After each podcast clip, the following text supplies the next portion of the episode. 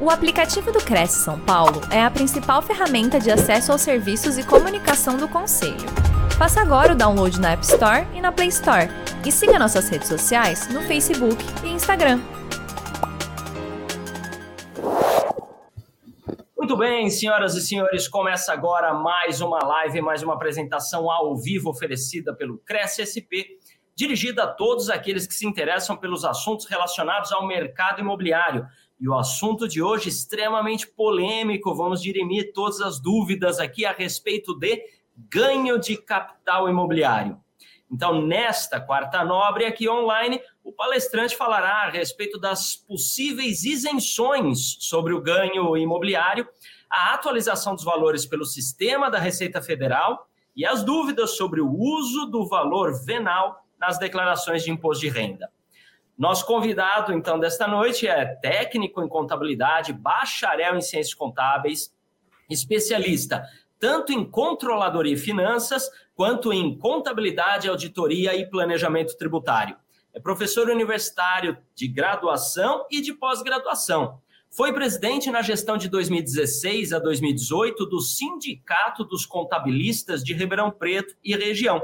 Atualmente é coordenador do Comitê de Assuntos Contábeis do Sindicato do Comércio Varejista de Ribeirão Preto, empresário do setor contábil da construção civil e palestrante na área contábil. Então vamos aproveitar a grande bagagem, experiência e conhecimento aqui que ele veio compartilhar conosco. Então, com vocês, Alexandre Benassi de Souza, o professor Benassi. Boa noite a todos, sejam bem-vindos à Quarta Nobre. Muito obrigado pela presença de todos. Hoje nós vamos trabalhar com o ganho de capital imobiliário de uma abordagem mais prática, tentando dizimir aí algumas dúvidas e curiosidades sobre esse tópico. Vamos trabalhar com alienação na pessoa física.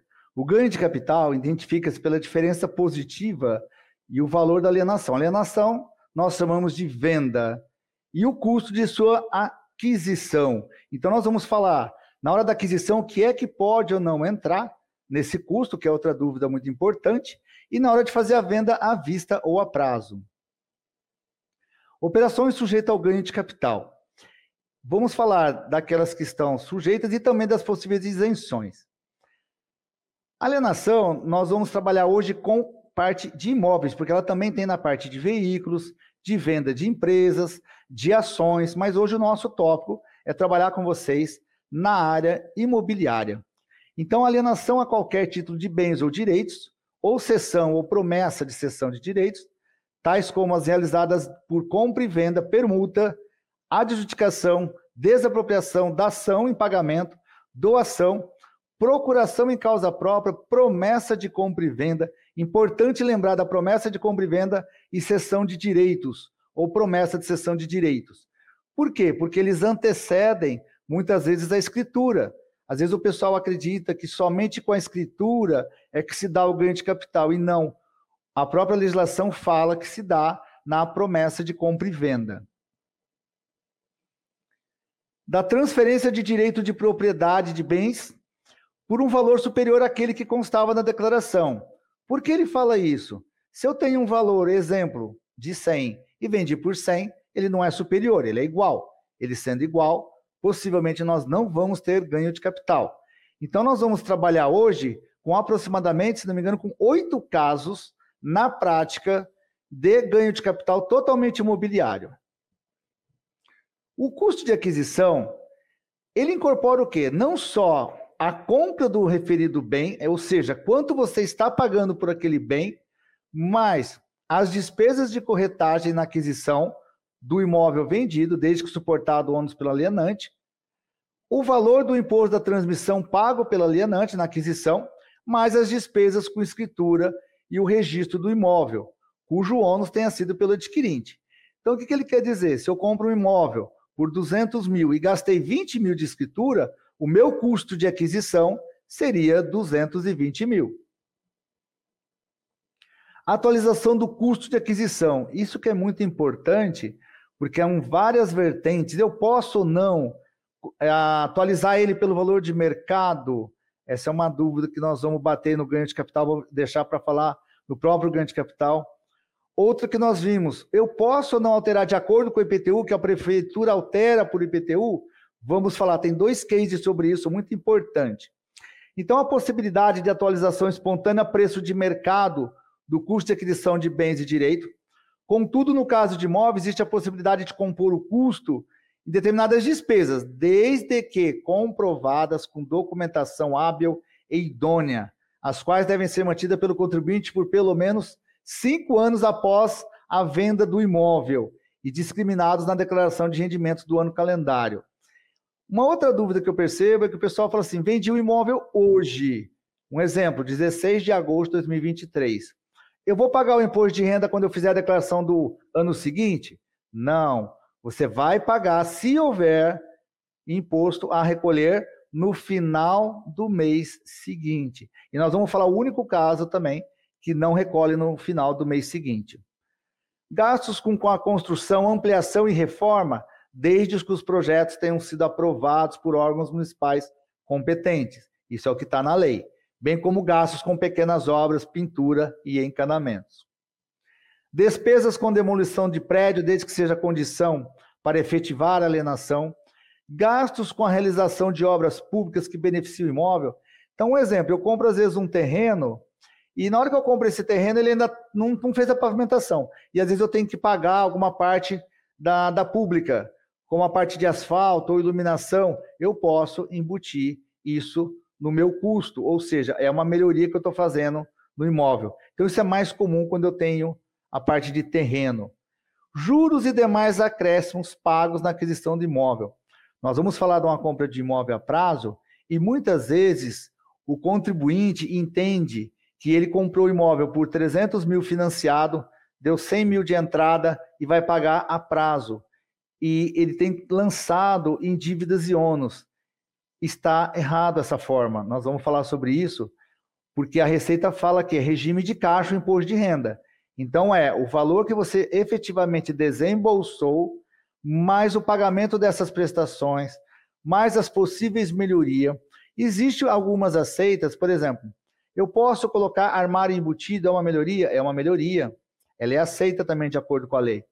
Ar-condicionado, né, que hoje a gente nem retira mais um ar-condicionado que fica no imóvel. Mas não entra, por exemplo, geladeira, sofá, fogão, televisor. Essa parte não entra como melhorias de imóveis, tá? que é o valor da alienação? Então, nós falamos da composição do custo, agora nós vamos pegar um pouco na questão da alienação. É o preço efetivo da venda ou da cessão de direitos. No caso de bens e direitos vinculados a qualquer espécie de financiamento ou consórcio, ou seja, se eu estiver pagando ele parcelado, né, em que o saldo devedor é transferido para o adquirente, o valor efetivamente recebido, desprezado o valor da dívida transferida. Porque o meu custo de aquisição lá atrás foi um. A hora que eu vendo para ele, ele paga como parte esse bem, né? Ele assume uma dívida aí. Então, para ele vai entrar como uma liquidação desse bem. No caso de bens em condomínio, a parcela do preço que couber a cada condômino ou coproprietário. Então, se tiver um imóvel que tem duas, três, quatro proprietários, nós vamos fazer a divisão por dois, três, quatro proprietários. No caso de permuta com torna, o valor da torna, né? se eu recebia maior sobre esse bem. Corretagem. Quando o alienante, ou seja, o vendedor, suporta o valor da corretagem para fins de apuração do ganho de capital, ele poderá ser deduzido no valor da alienação, ou seja, da venda. Ocorrendo alienação a prazo, eu vou ter que alocar em que parcela que foi paga a corretagem. Normalmente é na primeira, mas se tiver algum caso específico, eu vou mostrar para vocês como que trabalha no ganho de capital.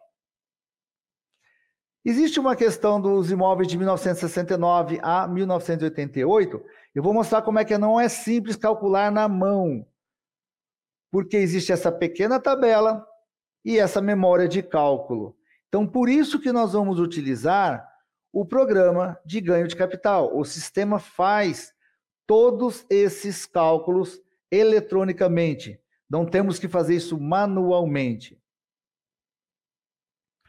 As hipóteses de isenção. As, são três, né, as mais comuns. Um, bens de pequeno valor. nós falamos em 20 mil para questão de ações, então eu já deixei aqui para não confundir os 20 mil com os 35 mil. Então, 20 mil é para alienação de ações. 35 mil são para os demais casos, que serviriam também para veículo, serviriam para empresa e é o nosso caso da imobiliária. Está muito difícil achar um terreninho de 35 mil, mas a lei está aí. Contudo, ao efetuar a venda de bens da mesma natureza, o que, é importante saber? Não é parcelado, não, viu, gente? Eu vendo um bem abaixo de 35 mil. Se eu vender dois bens abaixo de 35 mil, naquele mesmo mês, por isso que fala dentro do mês, eu somo os dois. Aí já não tem mais a isenção. Então existia um momento que terrenos né, eram vendidos por 20 mil, 30 mil. Eu não sei, às vezes algumas cidades menores, Ribeirão Preto, que é a capital, tenham ainda terrenos menores, com valor menor. Porém, o que, que tem que se atentar? Se eu for vender dois no mesmo mês, então não é por alienação, é pelo mês. Idêntico. Então, se eu estou vendendo dois terrenos lá, 20 mil mais 20 mil, deu 40 mil. Vou pagar ganho de capital. Não existe isenção, nem no terreno A, nem no terreno B, porque a soma dos dois passou dos 35 mil. Outra pergunta clássica que é: mas eu só vou tributar dos 35 aos 40? Não. Você vai fazer a conta pela alienação total, pelos seus 40 mil e não por 35 menos 40. Então, é a soma total dos bens. Outra hipótese de isenção que nós vamos trabalhar é a de um único imóvel, de até 440 mil. O 440 mil não é de compra, e sim de venda, de alienação. Lembrando que a palavra único imóvel, ela engloba casa, apartamento, chácara, terreno, sala comercial, ou seja, todos os tipos de imóveis. Então, eu gostaria que vocês se atentassem a esse tópico de falar de único imóvel, e nós vamos ver uma lei que fala exclusivamente para imóveis residenciais. É uma outra lei, não vamos confundir as duas. Bom, a de único imóvel não pode ter. Eu comprei um apartamento, ou eu comprei uma casa, ou eu comprei um terreno e às vezes eu recebo por herança ou por doação um outro terreno, uma outra casa, um outro imóvel. Ah, mas aquele lá eu não comprei, mas é seu, você recebeu. Então, quando você tem o recebimento por herança ou por doação, que nós chamamos, você já tem um segundo imóvel. Então, não se aplica mais esse benefício. Então, esse benefício é para que eu tenha um único imóvel, seja ele casa, apartamento, sala, terreno, não importa, ok? Bom, a pessoa que efetua a venda de um único imóvel que possua no valor igual ou inferior a 440 mil, podendo ser rural ou urbano, residual, residencial ou comercial, individual ou em comunhão, desde que nos últimos cinco anos não tenha efetuado outra alienação da mesma. Então ele pode, porque às vezes eu, eu comprei um imóvel hoje, vendi daqui três anos, usei esse benefício, aí eu vou vender o outro novamente. Daqui dois anos quero usar o benefício. Não pode. Então ele fala de um único imóvel num período de cinco anos. Considera-se limite, no caso, bens possuídos em condomínio, a parte de cada condômino ou coproprietário às vezes o imóvel eu receber 50%, está dentro dos 440 mil. Porque meu único imóvel, às vezes, é 50% abaixo dos 440. Então, eu vou ter essa isenção. Então, repararam? Não é pela venda do imóvel, no caso da coparticipação. No caso de sociedade conjugal ou união estável, exceto na hipótese de contrato escrito entre companheiros ao imóvel possuído em comunhão. Assim como ocorre com os bens de pequeno valor, nessa condição, a pessoa física fica dispensada do preenchimento do ganho de capital. Bom, aí eu vou mostrar lá no imposto de renda a aba que fala que você poderia fazer o cálculo manualmente ou utilizar-se do ganho de capital, que é um, um, aplicativo que a Receita Federal disponibiliza gratuitamente no portal. Você pode baixar ele preencher e importar para o seu imposto de renda no próximo ano, ok? Alienação de imóvel residencial. Então vamos prestar atenção nesse. Imóvel exclusivamente residencial. Então, nesse caso, eu já não vou trabalhar com sala comercial, eu já não vou trabalhar com terreno. Então, é ó, imóvel residencial. Prazo de 180 dias a partir da minha venda. Então, ele fala: pessoa física que aliene, ou seja, que vendeu o imóvel residencial e no prazo de 180 dias contados da celebração do contrato, não há exclusivamente da escritura, aplique o valor recebido na aquisição de outro imóvel residencial, fica isento do imposto de renda. Então, essa lei, quando ela foi criada, a ideia era o quê? Fomentar o mercado imobiliário de forma que, às vezes, eu trocasse o meu imóvel e não tivesse imposto para pagar sobre a venda daquele. Nós temos aqui uns quatro casos nessa situação para poder fazer para vocês. Então, o mesmo caso, contratos de permuta de imóveis residenciais, vamos frisar isso bem, contorna a venda ou aquisição de imóvel residencial em construção na planta, a hipótese de venda de imóvel residencial com o objetivo de quitar total ou parcialmente débito remanescente de aquisição a prazo ou a prestação de imóvel residencial já possuído.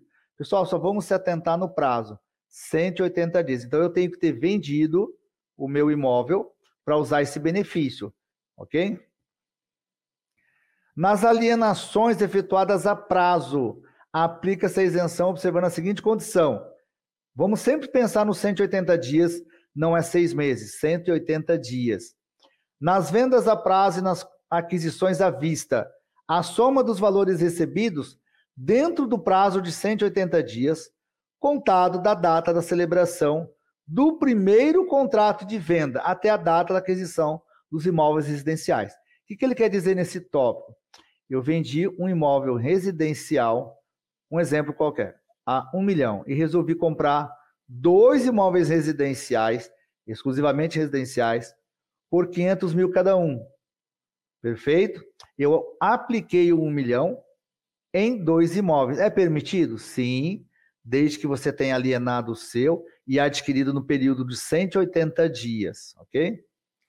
Nas vendas à vista e nas aquisições a prazo, os valores recebidos à vista utilizados nos pagamentos dentro do prazo de 180. Vocês estão prestando atenção que nós temos prazo para fazer as aquisições. Uma outra dúvida. Eu fico no, em cima do muro. Eu vou vender meu imóvel hoje e aí eu falo assim, não sei se eu vou comprar outro. Quando que vence o ganho imobiliário? Pois é, o ganho vence no mês seguinte a sua venda. Então, se você não for adquirir outro, você já tem que pensar muito bem, porque senão você vai ter que pagar multa e juros, porque aí o bem já foi vendido, não vai ter o benefício e aí o DARF está em atraso. Eu vou mostrar essa tela aos senhores. Nas vendas e aquisições, a, a prestação, a soma dos valores recebidos e utilizados, para pagamento e ambos dentro do prazo de 180 dias. Vocês vão ver o martelo ficar toda hora, 180, 180, 180. Então vamos acostumar com esse prazo. O contribuinte somente poderá usufruir do benefício a mesma coisa que os 30, o, 440 mil, uma vez a cada cinco anos, contados a partir da data da celebração do contrato. Bom, eu posso, às vezes, num ano, ter tido utilizado de 440 mil, ter usado o benefício, depois, no outro ano, eu comprei um residencial e vou fazer outro, um exemplo, daqui três anos eu vou vender e comprar outro residencial. Posso usar os benefícios se misturam? Não. Um é um, outro é outro. Então, eu usei um benefício de 440 mil, depois eu comprei e usei o de residencial para residencial. Posso trabalhar com esses dois benefícios, sempre respeitando o prazo de cinco anos para uso de cada benefício. Ocorrendo a venda de mais de um imóvel, ó, isso é importante, estão isentos somente os ganhos auferidos nas vendas de imóveis residenciais anteriores à primeira aquisição. O que, que ele fala? Eu vendi um imóvel no mês de julho e vendi outro no mês de agosto. Qual que vale? Aquele que você começou primeiro. É o de julho, né? Então você vai usar para aquele lá fazer a compra. Ou você vai pagar o imposto daquele de julho e utilizar a partir do de agosto. Aí você vai fazer uma opção mas você não pode usar a soma dos dois. É isso que ele está querendo dizer aqui nesse item.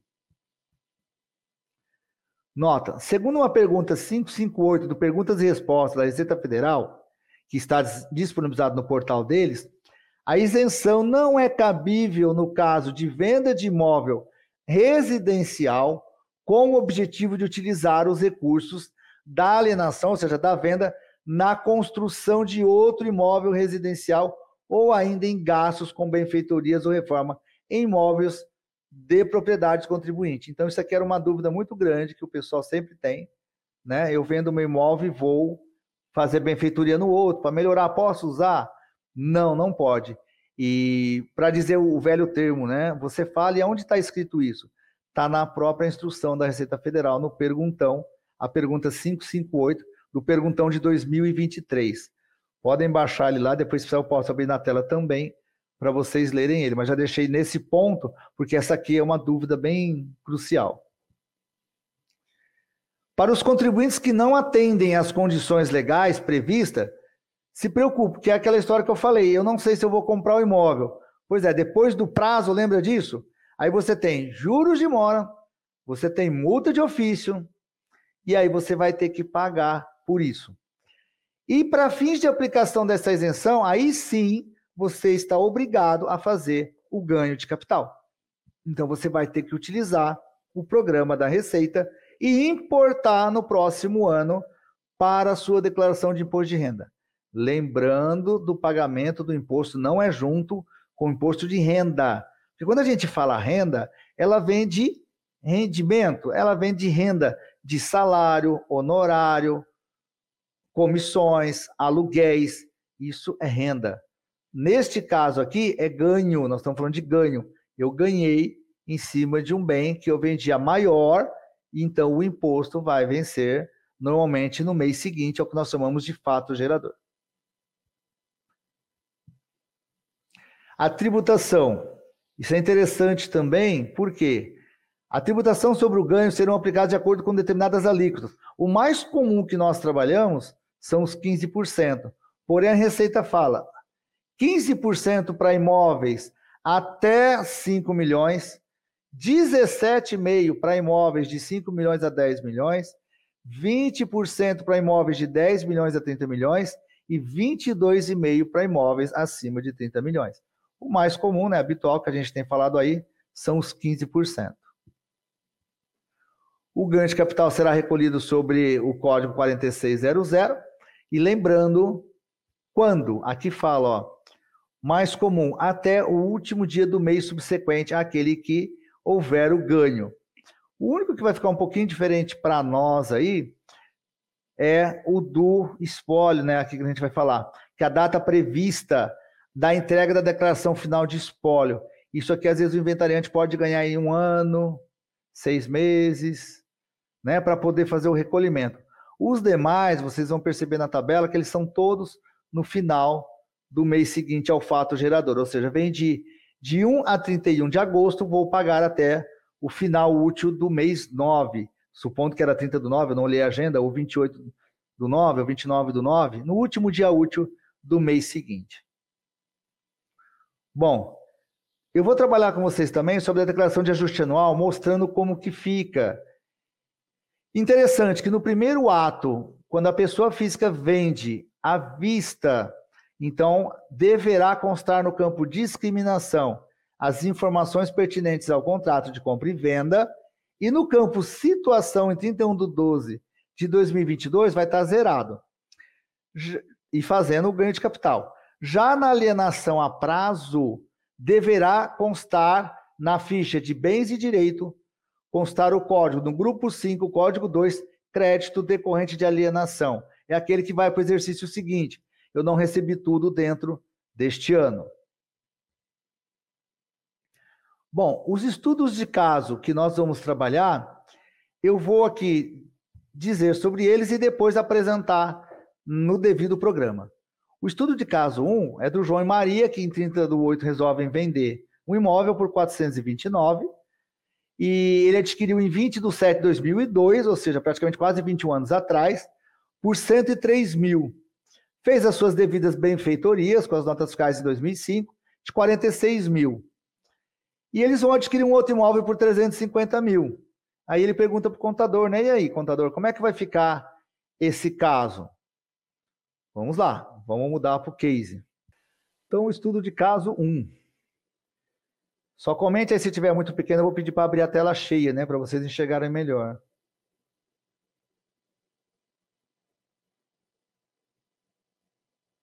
Obrigado. Então, esse estudo de caso, que eu citei aqui de um único imóvel, ele foi adquirido em 20 de 7 de 2002. Eu fiz uma melhoria em 2005 de 46 mil. Eu fiz uma venda por 429 mil no dia 30 de 8 de 2023. O programa vai perguntar: você possui outro imóvel? Eu já disse aqui, não. Nos últimos cinco anos você fitou alienação? Não. Então o programa já vai falar para você que não tem imposto a ser recolhido.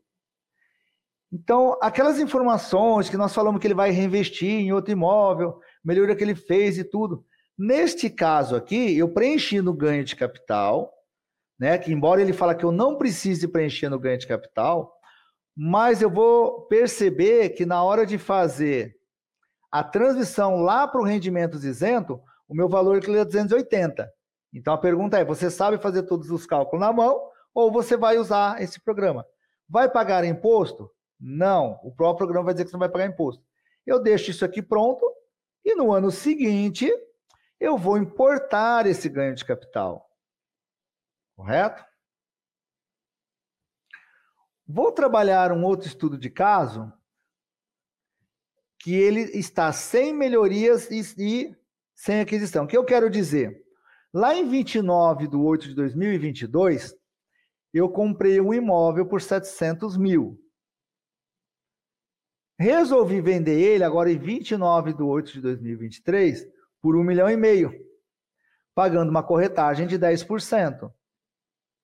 Ele me pergunta: o imóvel é residencial? Sim. Um milhão e meio você vai aplicar ele? Supostamente que eu não vou comprar mais nenhum outro imóvel. Ele vai falar para mim, então, paga 15%, que é que nós falamos, 93.170,56 de imposto. Se eu fosse aqui, de alguma forma, reaplicar total ou parcial, supostamente que fosse parcial, eu vou clicar nesse item Vou dizer para ele, supostamente eu fosse comprar um imóvel de um milhão.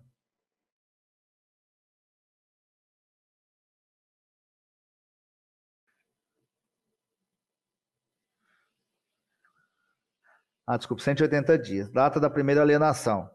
Eu não vou ter ela aqui, a data hipotética. Ó como é ele reduziu. Mas por que, que ele não zerou? Professor, por que, que ele não zerou aqui? Porque você está usando parcialmente. Você não está usando 100%. Se você dizer para mim que do milhão e meio menos 150, 1 milhão 350, você vai usar ali totalmente num outro imóvel, colocar o sim, ele fala 1 milhão 350. Aí ele vai falar o que para você? Seu imposto é zero. Então lembra que nós falamos de saber se vai usar ou não, nos 180 dias. Aí você tem que passar para o contador se essa operação, se você vai fazer. Desculpa, aqui na pergunta. Se você vai fazer total ou parcial ou não. Isso voga muito na hora de fazer o cálculo do imposto. Fiz uma, uma aquisição lá em 17 de 2 de 1999. Paguei 290 mil desse imóvel e tive três melhorias. Quando eu resolvi vender, ele era extremamente residencial. Eu falei que eu não vou aplicar o resultado, tá? Resolvi vender dia 29 do 8, 1 milhão e 200, 96 mil. Não vou aplicar. Ó, não vou, não. Ele vai me dar o valor do imposto. Então, lembrando, é aqui no Perguntas que vocês vão tabular se sim ou não. Lembrando que aqui nós estamos falando de imóvel exclusivamente residencial. Ok? Então, chegamos aqui até o meu estudo de caso 3. Vou voltar aqui rapidamente para a gente não se perder.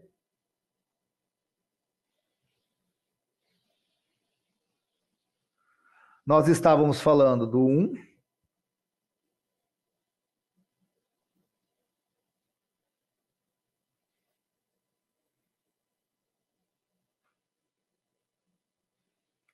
O 2, né, foi dito que a Maria das Dores adquiriu uma residência num bairro nobre, em 29 de 8 de 22, por 700 mil.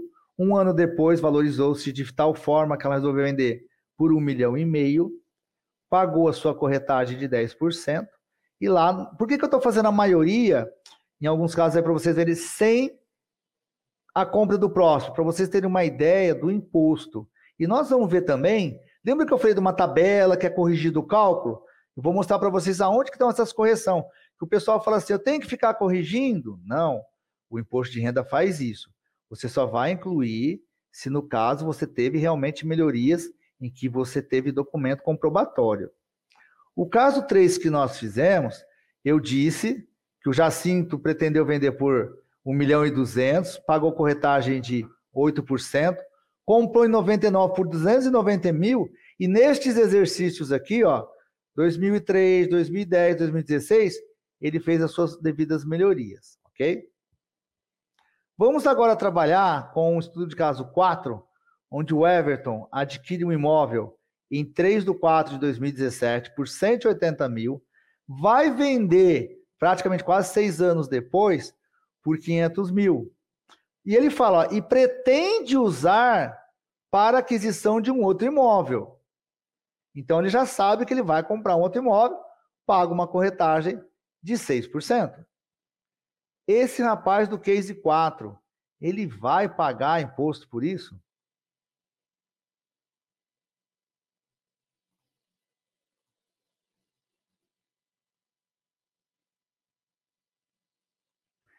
Então ele comprou em 2017 180 mil, não há melhoria, resolveu vender por meio milhão, pagou a corretagem, dia 9 de fevereiro de 2023, perguntou para ele, é residencial? É. Vai aplicar 100%?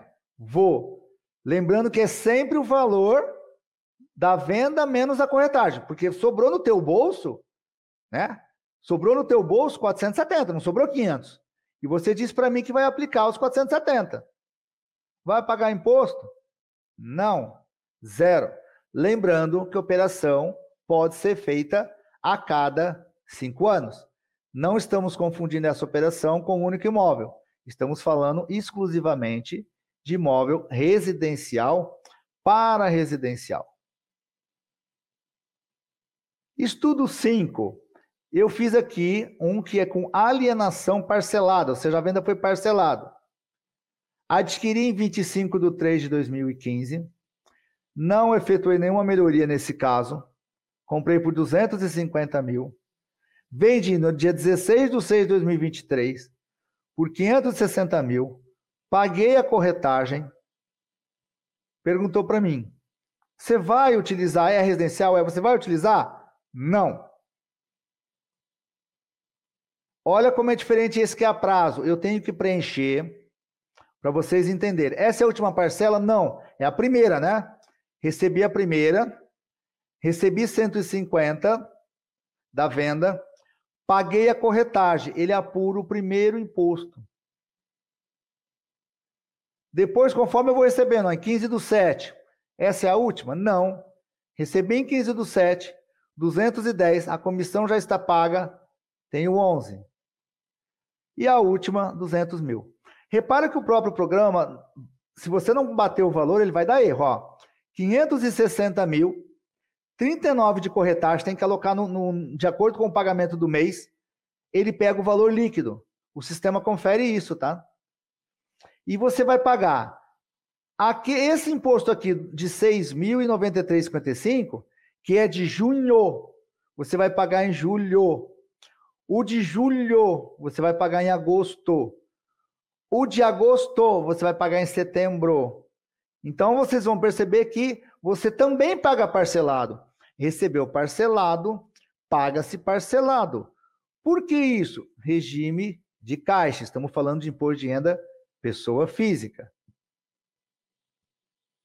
aqui ele consolida para depois puxar para o seu imposto de renda. Lembrando que aquele que eu tenho ganho e que efetivamente eu tenho imposto, eu tenho que preencher. Nós falamos de não fazer qual? O de 35 mil e o de 440 mil.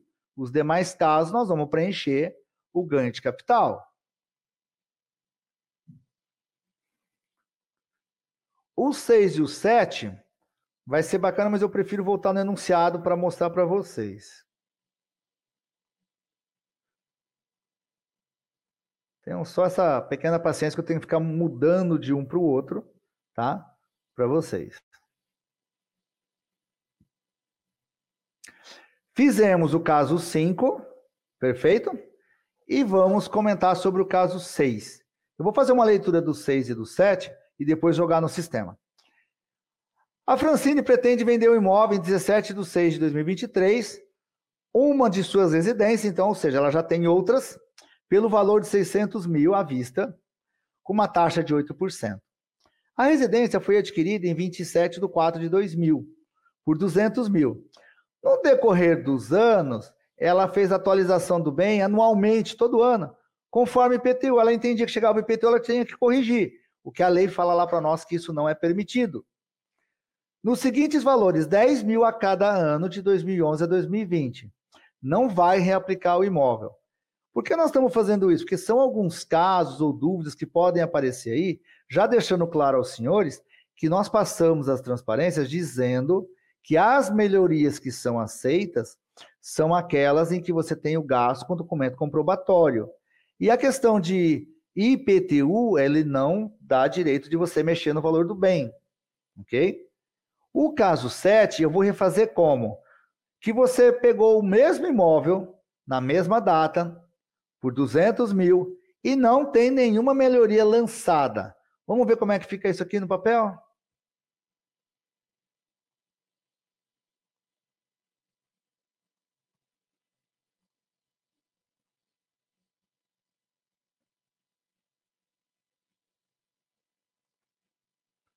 Bom, adquiri 200 mil Todo ano, hipoteticamente, eu olhava o IPTU nesses exercícios e comecei a colocar. O imóvel chegou ao custo de 200 mais 10, mais 10 vezes, 300 mil. Vou fazer operação de venda, 600 mil, paguei a corretagem. 17 do 6 me perguntou, é residencial? É, você vai reaplicar? Não. Cálculo do imposto, 17, 457,91. O mesmo imóvel comprado por 200 mil lá no 2000, sem nenhuma melhoria. Resolvi vender 600 mil, pago a comissão, 48, alienação, é residencial, não vou aplicar. Vou pagar quanto de imposto? Estou pagando menos. Eu estou pagando menos do que deveria? Sim, você está pagando menos do que deveria. Esses cálculos da apuração que nós estamos falando, eles vêm aqui, ó. O próprio sistema da Receita pega o valor de venda, desconta a corretagem, desconta o custo de aquisição. Aí ele vai pegar sobre o seu ganho e vai fazer as reduções que nós chamamos. De acordo com aquela tabela que eu falei aos senhores, difícil de fazer na mão, o programa começa a fazer de acordo com cada ano que tiver aqui, ó. Então, ou seja, ele entendeu que o ganho de capital foi reduzido e chegou a 112 para a base de cálculo que nós chamamos. Então, vamos só fazer aqui, eu vou fazer na minha HP para conferir. 600 menos 48, eu falei que a minha parte era 552 mil. Por 200 mil, eu falei então que a minha base era 352. Falei assim, eu teria que pagar imposto sobre quanto? O preço de venda menos aquisição, né? Então seria os, os 352. Devido ao período de tempo, ele foi corrigido de tanto que ele chegou à base de 112. Olha quanto caiu. Percebam isso. Então nós temos que ficar atento. Do mesmo jeito, eu fiz um case aos senhores de um imóvel mais comum, que são os antigos, aonde eu adquiri ele lá em 1986, adquiri por 30 mil reais. Aí eu entendi, né, que conforme valorizava, eu olhava o preço de mercado, outra coisa que nós falamos que não pode. Eu fui colocando meu imposto de renda, aumentei 45 mil no ano, 10 anos depois aumentei 55, no outro ano aumentei mais 100, no outro ano mais 100. Perceba que o próprio sistema me fraciona a correção, ou seja, ele pegou meu último aqui, que representou 9% do total do bem, corrigiu esse. Depois ele pegou esse, cada um ele corrige na sua data. Fez a operação, vendeu por 800 mil, tirou a corretagem. Perguntou para mim, é residencial, disse que sim, vai reaplicar não. Eu estou pondo não reaplicar, nesse caso, para a gente entender quanto daria de imposto, tá? Calculou o imposto, quanto deu? 39 mil reais. Nesse case que nós fizemos. Peguei o mesmo imóvel, o mesmo imóvel, em 1986. Comprei por 30 mil. Nunca fiz nenhuma correção nele. Às vezes eu tenho pequenas correções e acabei não lançando elas. Aí eu vou seguir aqui o imposto de renda, tá? Faço a venda por 800 mil, tenho a corretagem. Sigo o mesmo caso, é um imóvel residencial. Não vou replicar para entender o cálculo. E vou pagar quanto? Olha aí. 20.987. Então, ou seja, eu estou com 20.987 de imposto de um imóvel antigo, que não tem nenhuma correção, nenhuma melhoria colocada. E quanto esse aqui que foram fazendo as melhorias de acordo com o que a pessoa acreditou que eram, esse é um simulado, tá, pessoal? Que eram valorizações de mercado, ele veio a 39.842, ou seja, praticamente 10 mil reais a mais de imposto. Por que fazer esse tipo de comentário? Porque os senhores entendam né, de usar o, a legislação pertinente, porque ela mesma faz as correções. Ó. Ela mesma fez as coisas, ela valorizou o imóvel. É lógico, não estou dizendo aos senhores que se tiver melhoria que não devem lançar. Estou dizendo aos senhores que não se deve fazer pelo IPTU e não se deve fazer por valor de mercado. É isso que eu estou dizendo aos senhores. Então, nós fizemos aqui pelo menos nove cases para vocês entenderem um pouco. Eu vou mostrar no imposto de renda para os senhores como teria ficado isso aí. Por quê? Voltando a falar, nós falamos de imposto de renda, né? De regime de caixa. Vamos então entender regime de caixa. Nós falamos aos senhores que aqui, ó, então aqui eu pus por caso, né? O que aconteceu no caso 1, no caso 2, no caso 3, todos eles. O caso 1, ele foi adquirido por 103, fez as melhorias em 2005, no valor de 46. No ano seguinte, né, aqui, só para lembrar os senhores, ele vendido em 2023, até 2022, ele estava vindo 149 por 149, porque ele entendeu que foi 103 mais 46, chegou a 149. Outra coisa que me chamou a atenção, a, a, eu já peguei um caso que a pessoa fala assim: olha, eu fiz as melhorias e não, não coloquei aqui. Né? Poderia ter utilizado aqui também né, a questão de bens imóveis e ter trabalhado com o grupo de melhorias. Aqui, ó, construção ou benfeitorias. O ideal seria até estar aqui. Mas, professor, eu não coloquei aqui, eu coloquei lá, coloquei junto lá, que é o que nós vimos. Vai mudar? Não, você só tem que ter isso bem dito no histórico, porque a hora que você chegar para fazer aquela apuração do ganho de capital, tem que ter isso. Nossa, eu não coloquei isso. Bom, a Receita Federal hoje disponibiliza aos senhores, tá? Que sejam gov.br, nível prato, nível ouro, que vocês busquem imposto de renda desde 2008. Então, se os senhores perderam o imposto de renda, se ajustem a fazer o GovBR, vão entrar lá e vão baixar essas declarações, porque aí vocês vão ter que conferir ano a ano o que é que tinha nesse exercício aqui, ó. Um exemplo, 2000 tinha x, y. 2001, x, y. E aí vocês vão ter que fazer ano a ano, porque vocês prestaram atenção que no ganho do capital, ele pede para fazer ano a ano. E não é um único valor, ele fala ano a ano. Mas, professor, eu não lembro o mês exato. Sugestão que eu dou aos senhores quando não lembro o mês exato. Lance em 31 do 12. Por quê? Porque quem está sendo prejudicado é o contribuinte, não é o fisco. O contribuinte está sendo prejudicado porque ele perdeu alguns meses de correção. E aí, quem está sendo prejudicado é você, não é ele, entendeu? Tá vendo? Aqui, ó, o que, que eu estou dizendo? Ó, deixe todo histórico aqui, ó. Adquiriu por 200, vendeu em 2011, 10 mil, 2012. Deixe este corpo pronto. É isso que eu queria mostrar aos senhores. Deixe esse corpo pronto. Agora, outra coisa que eu falei aos senhores também. Vou lá no rendimentos isento. Lembra do 35 mil e do 440 mil?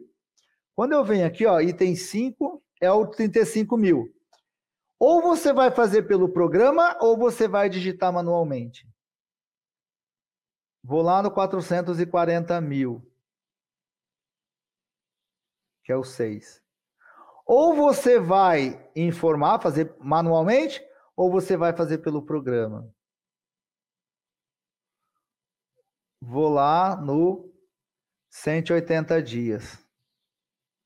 Se você conseguir fazer na mão aquele cálculo com as devidas redução, você vai colocar aqui, senão você vai fazer pelo programa. Então, lógico que a gente está acostumado a fazer pelo programa, o contador de vocês vão estar acostumado a fazer pelo programa, façam pelo programa, ok? Porque quando você for importar no próximo ano, você vai vir aqui em ganho de capital, imóveis, escrever importar, e aí ele vai procurar, né? Você vai dizer aonde que está, você vai procurar, e você vai trazer aquele programa que nós geramos do ganho de capital sempre para o ano seguinte. Então, ou seja, o que eu fiz em 2022, eu importo em 2023. 23, 2024. Lembrando, senhores, que o ganho de capital vence no final do fato gerador. Que se os senhores não fizerem, vão pagar juros e multa. E se os senhores ficarem na dúvida dos 180 dias, poderão pagar juros e multa. Bom, eu gostaria, pelo tempo que nós estamos, saber se nós temos alguma pergunta, né, que possa ajudar vocês.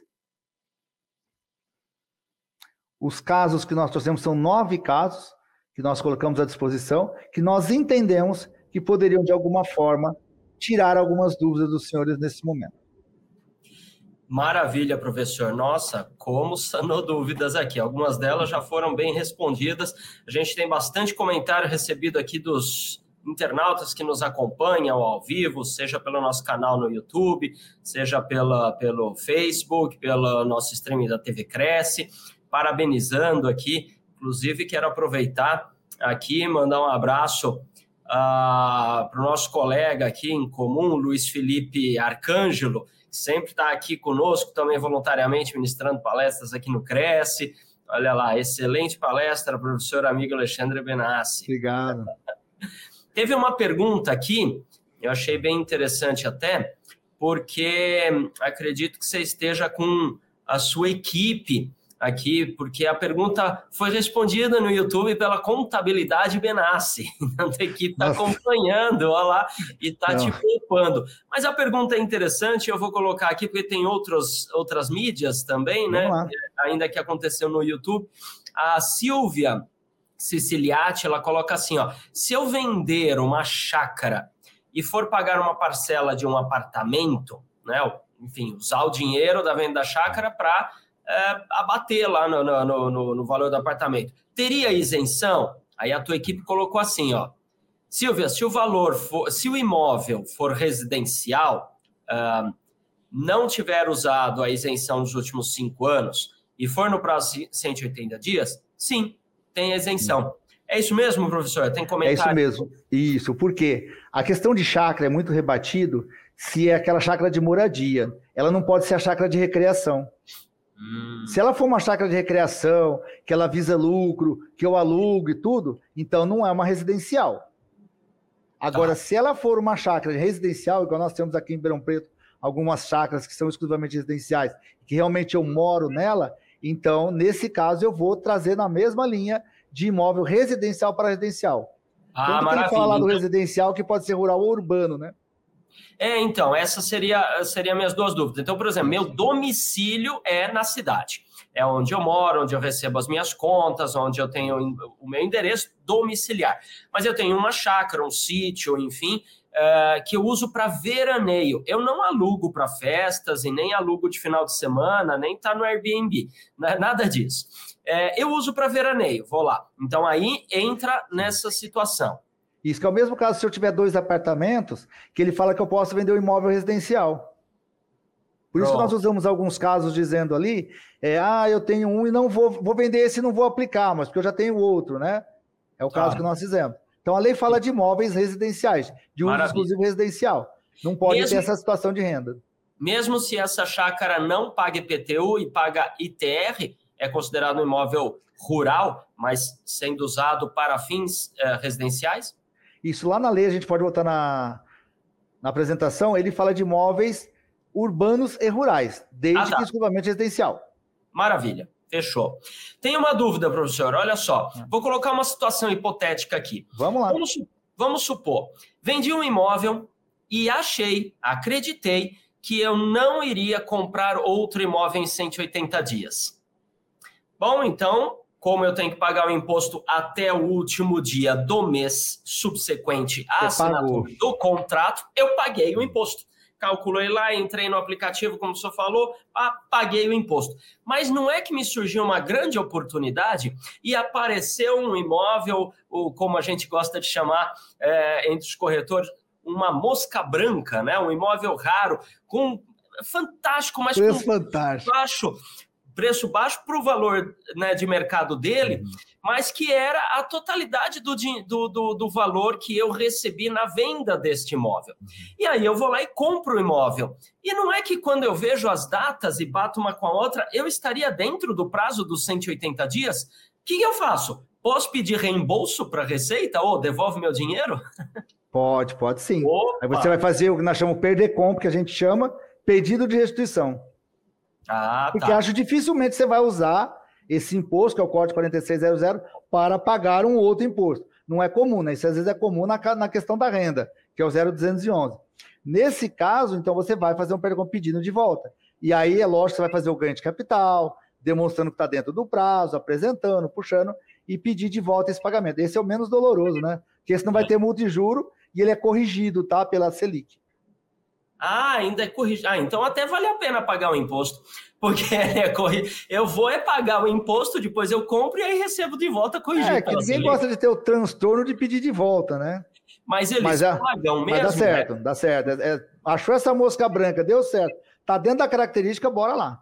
Opa, maravilha. Outra situação, vamos colocar uma situação do imóvel abaixo de 440. Então é assim: Sim. vamos supor que um casal se case é, no, no, no, regime de comunhão parcial de bens, normal, o, o mais comum, aliás. Uhum. E, e logo depois que se casaram, adquiriram um imóvel e este imóvel está no valor abaixo, bem abaixo de 440 mil. É, e aí, enfim, 50% de cada um. Bom, muito bem, é o único imóvel de ambos, é o único imóvel desse casal e, portanto, de cada pessoa física também é seu único imóvel. No entanto, o, vamos supor que o pai da esposa, o pai do marido, tanto faz, o pai de um dos cônjuges compra um outro imóvel, dada a sua idade, acha por bem, nesta compra, colocar em nome deste cônjuge e ficar com usufruto. Portanto, este cônjuge passa a ter agora dois imóveis.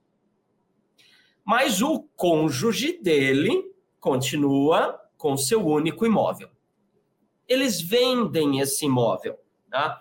por algum motivo vendem o imóvel, ele está abaixo dos 440 mil, teriam a isenção por aquele critério de único imóvel abaixo dos 440 mil. No entanto, para um dos cônjuges é o seu único imóvel, para o outro cônjuge não é mais. Como fica isso? Um cônjuge vai não pagar o imposto pela metade da sua parte, o outro cônjuge vai pagar o imposto pela metade da parte dele? Como é que é isso? É isso mesmo, porque ele fala sobre a sua parte. Então, ah. se o outro não tem, não é mais o único imóvel, ele já tem outro imóvel que ele recebeu um, né? O pai resolveu colocar no nome dele, ele vai pagar sobre a parte dele. Por isso que ele fala na coparticipação ou ou no regime de casamento. Então, desde que eles adquiriram em conjunto, né? Lembrando que ele fala lá, é, a, é, o mais comum a gente falar, que é a comunhão parcial de bens, ele foi lá comprar o junto, tá? É, aí eu vou falar uma, uma, dica de advogado, que o advogado fala, né? É, sempre que você fizer, procure manter o caixa de cada um, faz o imposto de renda separado, cada um coloca o seu, quanto tá, tudo. Isso às vezes é uma dica boa, né? Porque na hora de fazer a declaração e a separação fica muito mais simples de você fazer até as apurações de ganho de capital. Sim. O mais comum hoje que a gente tem, às vezes, no casal, é fazer os bens tudo na declaração de um. E, as, e deixar a outra sem nada, a gente coloca lá que os bens estão na declaração do cônjuge. Até porque a Receita Federal hoje tem uma perguntinha no início que ela fala assim: tem cônjuge, tem qual que é o CPF? Antigamente a gente tinha que, que preencher um campinho embaixo, achando os rendimentos, tudo, e ela conferia. Hoje não tem mais, hoje é tudo eletrônico. Só o fato de você colocar que tem o cônjuge, o CPF, ele já junta as duas declarações numa só. Bacana. Então, nesse caso, você vai aplicar 50%, 50 de cada um. Eu até sugeri em alguns casos, quando tem dependente ou tudo, né? É, inclusive, eu pratico aqui em alguns casos. Eu coloco lá 50% de imóvel adquirido do casal em nome do meu marido, 50% em nome da minha esposa. E os itens ficam separados. Às vezes a declaração fica um pouquinho grande. Fica, é chato de fazer, é chato. Mas você acaba discriminando. Então a própria receita, na hora que você for, tá lá. Já separado 50 e 50. E se amanhã, por exemplo, é até comum isso em questão de filhos. Amanhã ele passa a ter a declaração dele, você vai transferir os bens para ele, entendeu? De declaração para declaração. Maravilha. Ótimo. Olha só, acabou de chegar aqui uma pergunta da Adriana Stopa. É, voltando no assunto da chácara, e no caso da chácara é, ser usada, né, ela coloca assim, boa noite, uma dúvida, como proceder no caso de uma chácara onde resido, mas alugo aos fins de semana para eventos? Então, no caso da venda, lá, aquela mesma situação, não é um imóvel, ela reside, é, é o domicílio dela, e vamos supor que tem uma casa e tem todo o espaço de evento, ela fica ali restrita à sua área é, é, fechada, né? Enfim, é, de acesso restrito, e toda a área está acontecendo evento no final de semana. Como é que fica isso na hora da venda, para aquela questão de ambos imóveis residenciais fazer uso da isenção? Minha sugestão é para a Adriana, para a colega, né? É que ela, eu acredito que ela teria que pagar, porque ela vai ter que provar para a Receita Federal que, na verdade, ela é exclusivamente residencial. Porque aí ela não é mais exclusivamente residencial. Nada impede de eu morar num determinado apartamento. Por exemplo, apartamentos que eu tenho. O pessoal de São Paulo tem muito isso. Eu tenho apartamento que eu desço no final de semana e outro que eu alugo. Ele praticamente não é exclusivamente residencial. Porque ele está gerando receita. Então, na minha sugestão, na minha opinião, no caso dela, eu acho que caberia tributação. Por essa, por essa questão, tá? De que ela está gerando uma receita no imóvel. Não a questão de residir, né? mas ela está gerando uma receita. Então não é um imóvel exclusivamente residencial. Que, salvo engano, uma das atenções da legislação é ser um imóvel exclusivamente de uso residencial.